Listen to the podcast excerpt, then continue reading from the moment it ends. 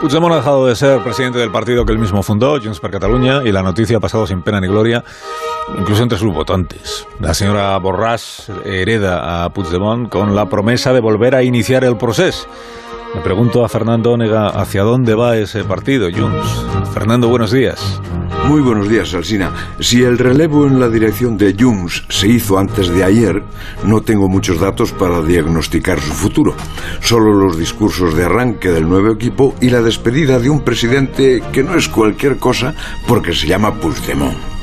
Ese es un hecho relevante porque fue el gran gestor del proceso, es un huido de la justicia y su trabajo de los últimos años, si se puede llamar trabajo, se distingue por su odio a todo lo español. Ocurre, sin embargo, que la señora Borrás no es menos odiadora y ahí está su propósito confesado de repetir el proceso, ignoro si con fuga incluida. Apuntes para un pronóstico. Las encuestas de intención de voto no son positivas para Junts.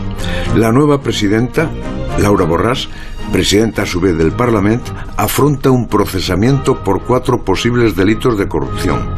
Su autoridad en el partido arranca mermada porque su nombre tuvo menos votos que el de Jordi Turul en el Congreso que acaban de celebrar. Si juega un independentismo radical y si el PSC es coherente, peligra su acuerdo en la Diputación de Barcelona y eso sería pérdida de poder. Debe decidir también su relación con Esquerra, que parece fundamental para la tensión independentista. Y tiene que aclarar a sus votantes tradicionales por qué dejó de ser el partido del entendimiento para apostar por la confrontación dura. Demasiadas incógnitas, querido Alsina, para apostar por un futuro feliz. Dejémoslo prudentemente en incierto, muy incierto. Hasta luego, Fernando. Hasta las ocho y media. Recordemos